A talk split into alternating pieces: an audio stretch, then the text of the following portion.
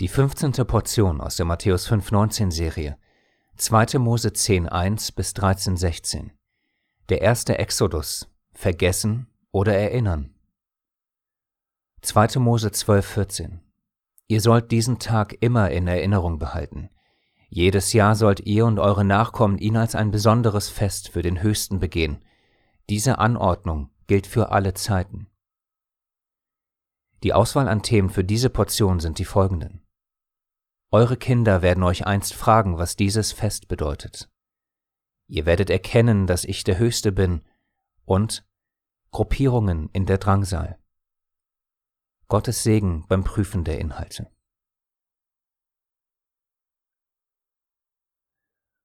Eure Kinder werden euch einst fragen, was dieses Fest bedeutet, dann erklärt ihnen. 2. Mose 12, 26 bis 27. Wenn man heute auf die Straße gehen und wildfremde Leute nach dem Weihnachtsfest fragen würde, würden selbst sogenannte Ungläubige wissen, dass dieses Fest irgendwie mit der Geburt Jesu verbunden ist. Warum? Weil durch das wiederholte Erzählen der sogenannten Weihnachtsgeschichte sich von Kind auf und über die Jahre hinweg eine Information in unseren Köpfen festgesetzt hat.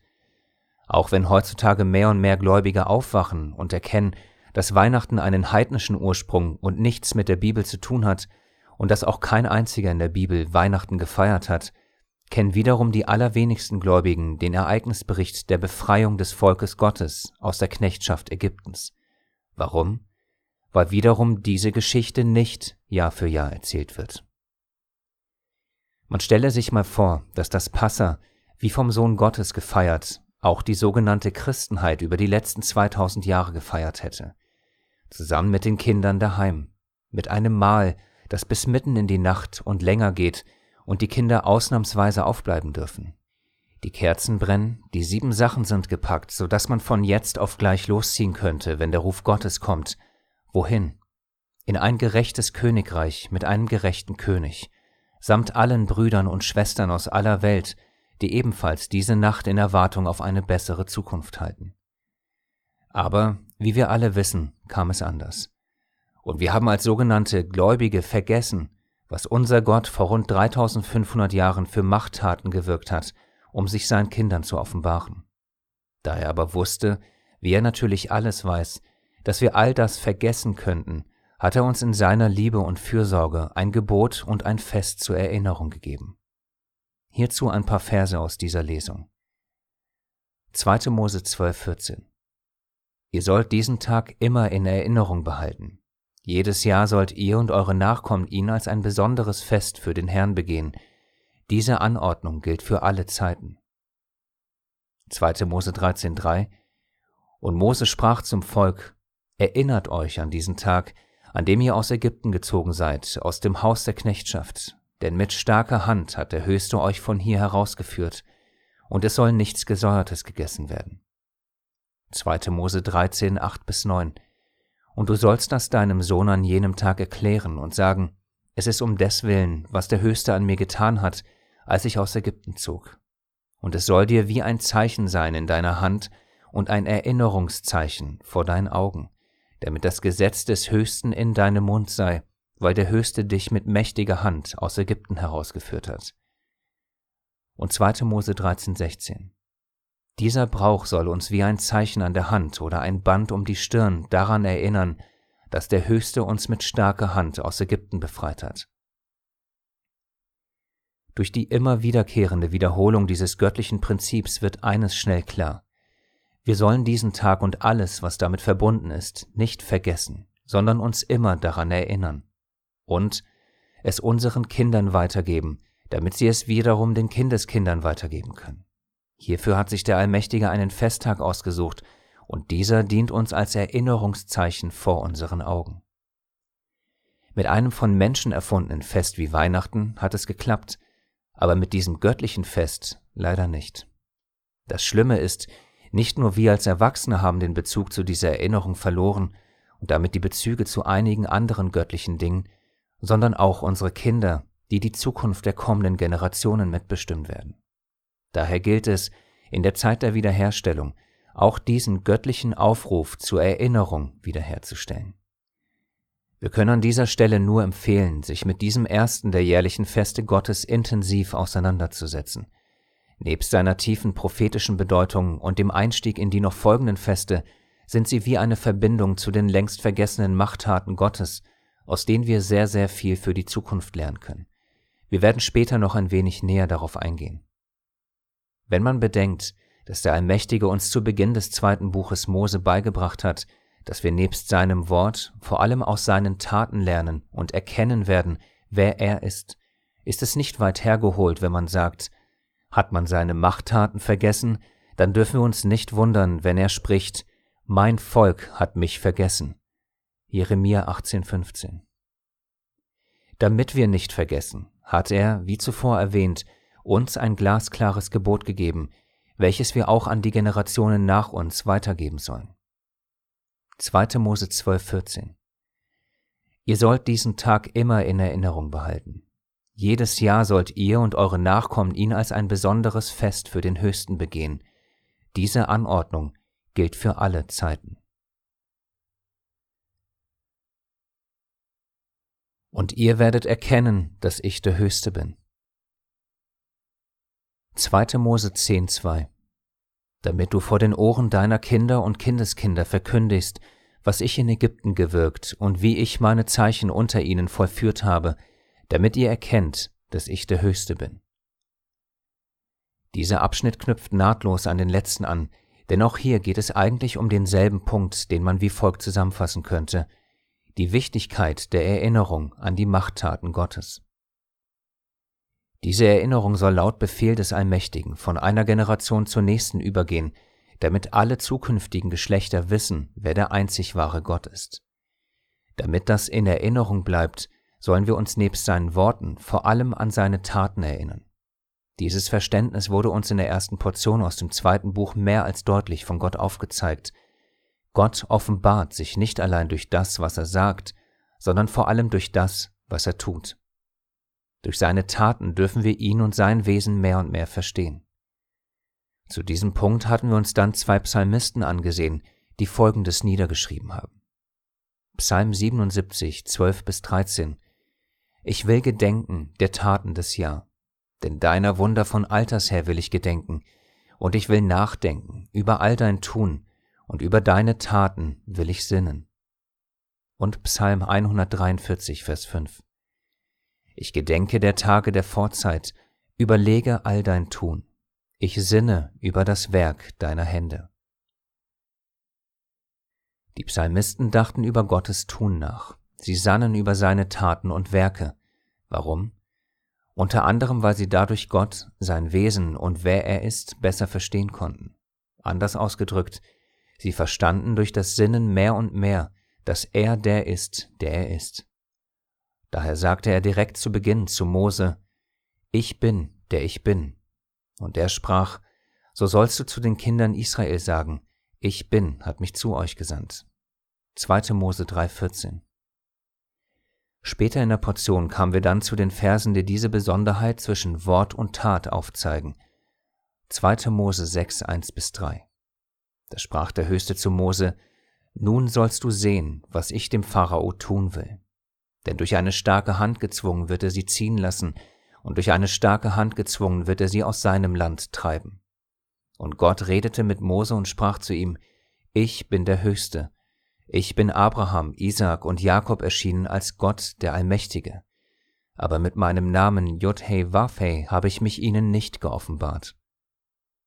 Und dieser Gott Abrahams, Isaaks und Jakobs sprach direkt im nächsten Vers nach 2. Mose 3,14 zu Mose, so sollst du zu den Kindern Israels sagen, Judhei Wafei, der Gott eurer Väter, der Gott Abrahams, der Gott Isaaks und der Gott Jakobs hat mich zu euch gesandt. Das ist mein Name ewiglich, ja, das ist der Name, mit dem ihr an mich gedenken sollt, von Geschlecht zu Geschlecht. Wir können an dieser Stelle in Bezug auf diese und ähnliche Verse ernüchternd festhalten, ewiglicher Name Gottes vergessen, Machttaten Gottes so gut wie vergessen. Jährliches Erinnern an diese Taten durch den befohlenen Festtag vergessen und verworfen. Und das, obwohl diese Punkte für ewig bestimmt sind und obwohl man ihrer ewiglich gedenken, das heißt sich ewig daran erinnern soll, sowohl an den Namen als auch an das Fest, welches unmittelbar mit seinen Machttaten verbunden ist. Warum? Naja, ganz offensichtlich, damit wir sie eben nicht vergessen, weil sie ewig sind. Sein Name, sein Wesen und seine Machttaten sind unmittelbar miteinander verbunden. Und da das für unseren himmlischen Vater so wichtig ist, folgen die bereits gelesenen ewig gültigen Gebote zur Erinnerung an diese Tatsache. Missachtet man diese Gebote aber, folgt der Umkehrschluss. Sein Name wird vergessen, seine Machttaten als irgendwie ungerecht und brutal angesehen und so schlussendlich sein ganzes Wesen verdreht und verzerrt. Damit das aber nicht ewig so weitergeht, folgt die Buße, was nichts anderes als Umkehren bedeutet. Und wohin kehren wir durch die Buße im Glauben um? Sicherlich nicht zu Weihnachtsfesten, die nirgends in der Bibel geboten wurden, sondern eben zu den Festen Gottes, aus denen wir Jahr für Jahr durch die Erinnerung mehr von ihm, seinen Machttaten, seiner Gerechtigkeit, seiner Liebe, seiner Treue und schlussendlich so von seinem Wesen erfahren dürfen. Aber tun wir das nicht, könnte es sein, dass wenn Gott erneut auf ähnlich machtvolle Weise ins Weltgeschehen eingreift, um wieder sein Volk aus der Knechtschaft der Welt zu befreien, man dann nicht genau zuordnen kann, was um einen herum geschieht. Obwohl genau diese noch bevorstehenden Machttaten dazu dienen sollen, dass sein Volk ihn dadurch erkennt.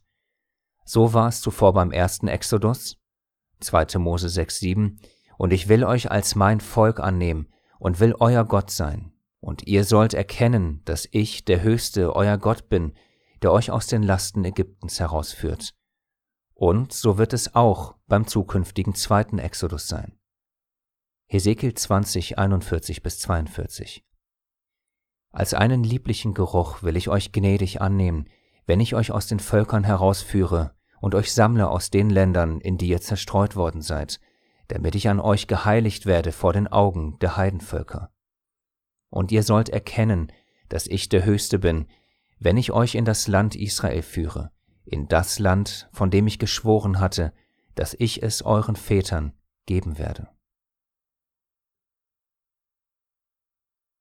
Gruppierungen in der Drangsal 2. Mose 11,7 Aber gegen alle Kinder Israel wird nicht ein Hund seine Zunge spitzen, weder gegen Menschen noch gegen Vieh, damit ihr wisst, dass der Höchste einen Unterschied macht zwischen den Ägyptern und den Israeliten.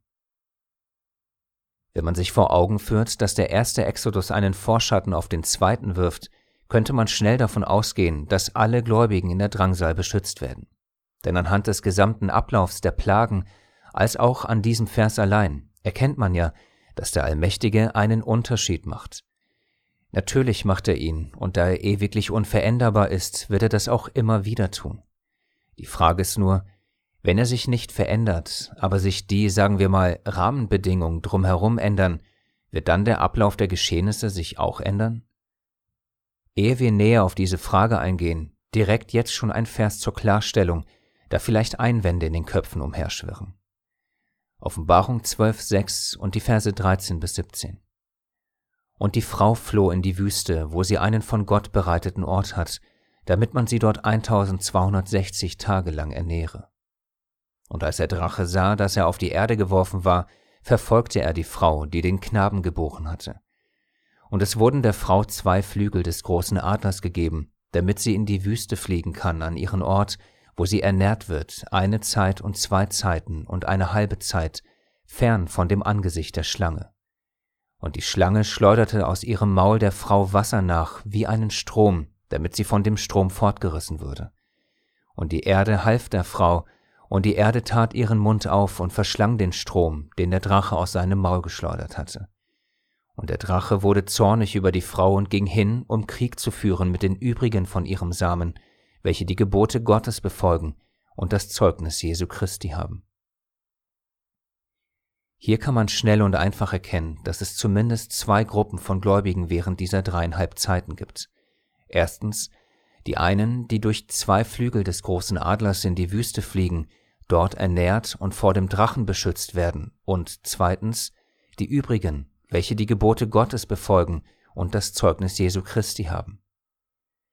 Natürlich gibt es noch mehr unterschiedliche, nennen wir sie Gruppierungen während der Endzeit, aber an dieser Stelle soll es uns reichen, zumindest zwei verschiedene schnell und interpretationsfrei erkennen zu können.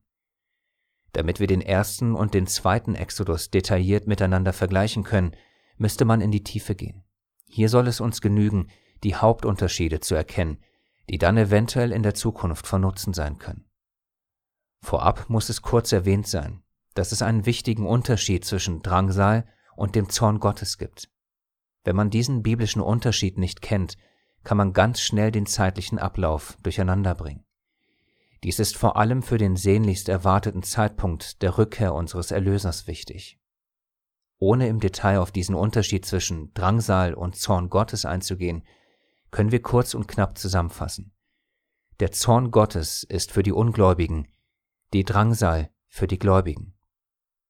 1. Petrus 4,17 Denn die Zeit ist da, dass das Gericht beginnt beim Haus Gottes. Wenn aber zuerst bei uns, wie wird das Ende derer sein, die sich weigern, dem Evangelium Gottes zu glauben? Matthäus 24, 9 und die Verse 29 bis 31. Dann wird man euch der Drangsal preisgeben und euch töten, und ihr werdet gehasst sein von allen Heidenvölkern um meines Namens willen. Bald aber nach der Drangsal jener Tage wird das Zeichen des Menschensohnes am Himmel erscheinen, und er wird seine Engel aussenden mit starkem Posaunenschall, und sie werden seine Auserwählten versammeln von den vier Windrichtungen her, von einem Ende des Himmels bis zum anderen. Bitte prüfe dieses Verständnis, denn es gibt einen gravierenden Unterschied zwischen Drangsal und Zorn und somit in der Vorgehensweise Gottes. Daher sollte man Drangsal, Züchtigung, Gericht, Zorn Gottes und dergleichen nicht alle in einen Topf schmeißen und ist gleich Trübsal draufschreiben. Das könnte verwirren und irreführend sein. Das vorab kurz geklärt, nun zu den Hauptunterschieden zwischen dem ersten und dem zweiten Exodus. Der erste Hauptunterschied ist offensichtlich. Damals war Gottes auserwählte Volk an einem Ort und lebte abgegrenzt, jetzt aber vermischt und überall zerstreut. Wenn also zum Beispiel zukünftig Plagen kommen, vor allem physische wie Hagel, Erdbeben und dergleichen, kann keine klare Trennung mehr gemacht werden. Damit wollen wir keineswegs die Allmacht unseres Gottes einschränken, das sei ferne, sondern vielmehr wollen wir indirekt Bezug auf Verse wie die folgenden nehmen. Offenbarung 14, 12 bis 13. Hier ist das standhafte Ausharren der Heiligen, hier sind die, welche die Gebote Gottes und den Glauben an Jesus bewahren.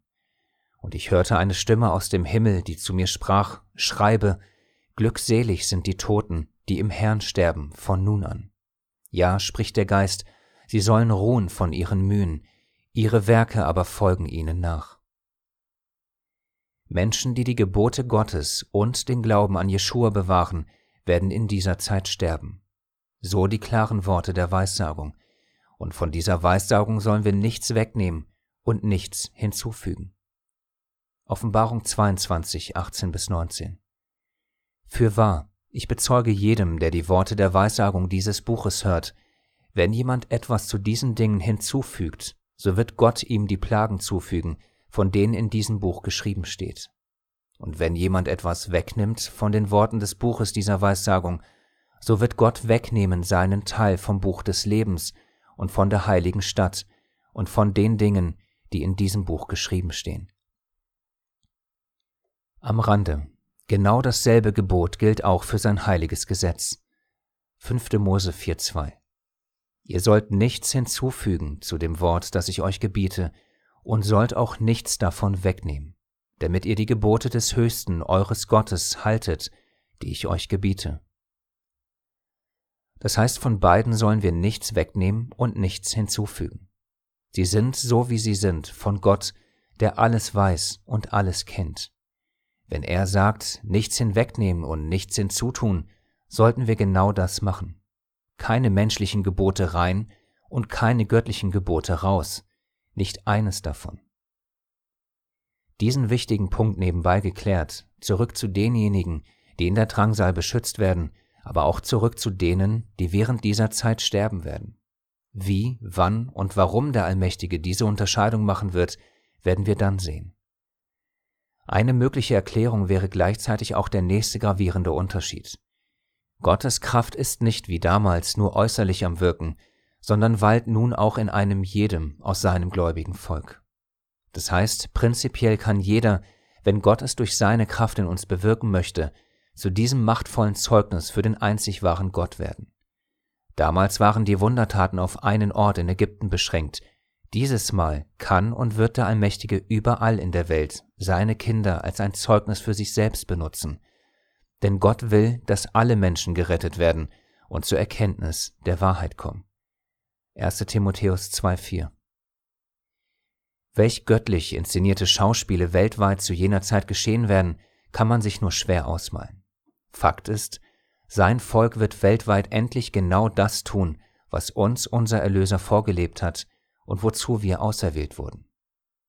Lukas 2, 30 bis 32 Denn meine Augen haben dein Heil gesehen, das du vor allen Völkern bereitet hast, ein Licht zur Offenbarung für die Heiden und zur Verherrlichung deines Volkes Israel.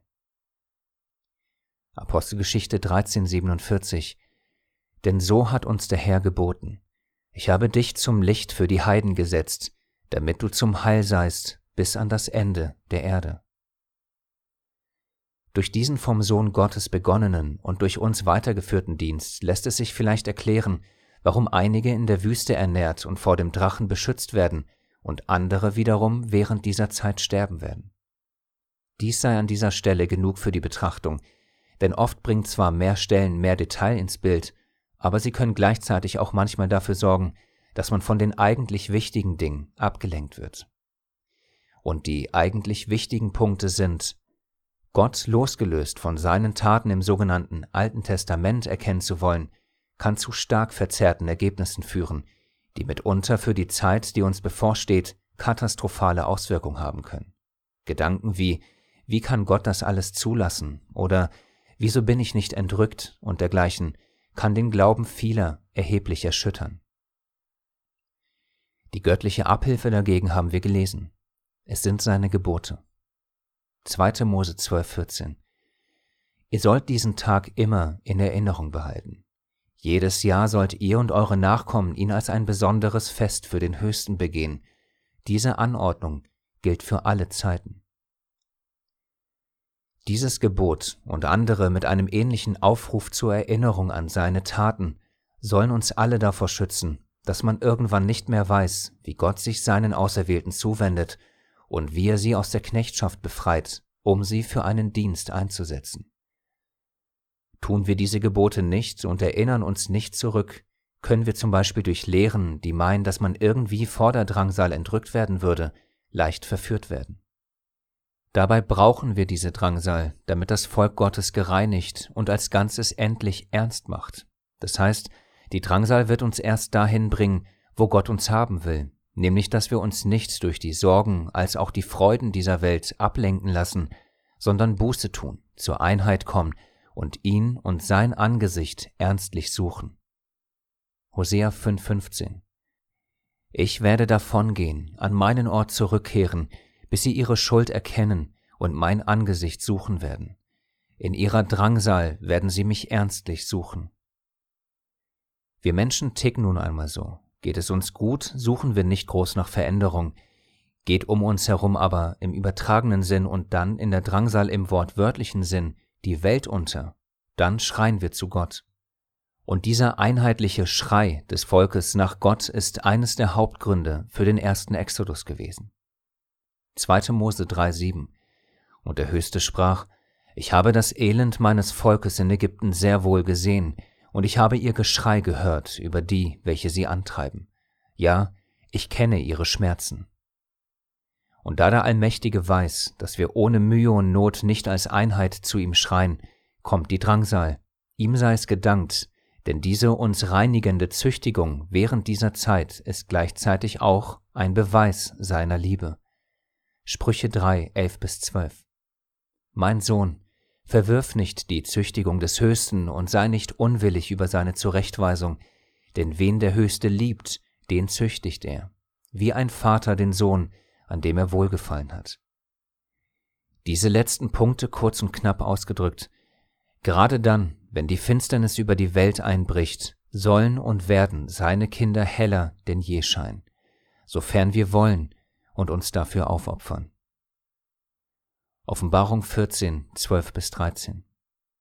Hier ist das standhafte Ausharren der Heiligen, hier sind die, welche die Gebote Gottes und den Glauben an Jesus bewahren.